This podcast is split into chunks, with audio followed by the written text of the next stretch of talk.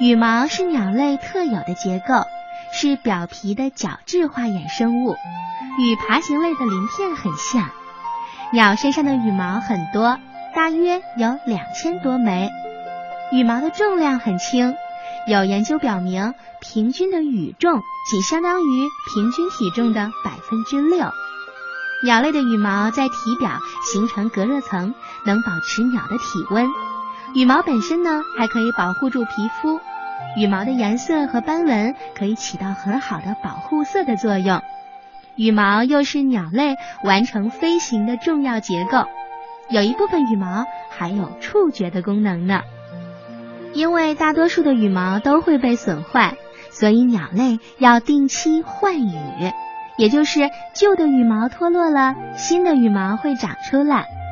对于大多数的鸟类而言，飞羽和尾羽它的更换是有一定规律的，也有顺序来进行，所以鸟儿是不会丧失飞行的能力。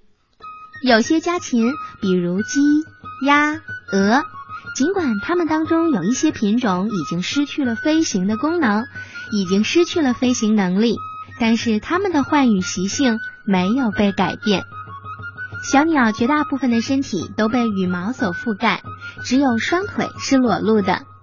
鸟的羽毛大致分为四个类型：体羽、绒羽、尾羽、翼羽。羽毛最重要的功能，当然就是让鸟来飞行了。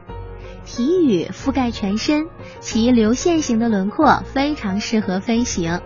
体羽的下面是绒毛状的绒羽。它留住了空气，在皮肤上形成了一层保暖层。尾羽和翼羽都是用来飞行的。羽毛主要有四个功能：一是保护鸟类的身体，让小鸟保持温度；二，由羽毛组成的翅膀和尾巴，也就是尾羽和翼羽，是小鸟重要的飞行依靠；三，鸟的羽毛具有很好的防水性。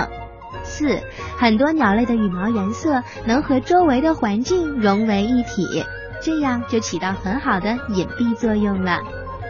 孔雀的羽毛闪闪发亮，当它们走动的时候，颜色会不断的变换，这是由混合色素以及光的反射引起的。火烈鸟的羽毛颜色来自于它们从水中吃的虾和其他小水生物的动物的粉色素。鹦鹉的羽毛呢，有红的、橘的、黄的，还有深褐色几种颜色。这主要是由色素沉积所造成的。我们常常会看到鸟儿除了觅食、鸣叫之外，有时呢还会在水里扑腾，在沙地上打滚儿，或者一停下来就会不断的用嘴去清理羽毛。嗯，爱美之心，人皆有之。鸟儿也非常喜欢整理自己的外表呢，也就是它的羽毛。那小朋友，你知道鸟为什么会爱惜自己的羽毛吗？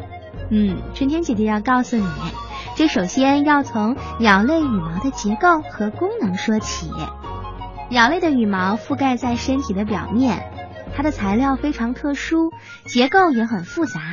除了早期爬行动物身上有类似的羽毛之外，在所有的动物当中呀，只有鸟类才有羽毛。独特的东西自然要加倍的珍惜了。当然，鸟类的羽毛并不只是一件博物馆里的展示品，它呀有很多功能。翅膀和尾羽上大大的羽毛可以控制飞行。绝缘性的羽毛呢，它呢可以有很好的保暖作用。水鸟和海鸟的羽毛可以防水哦。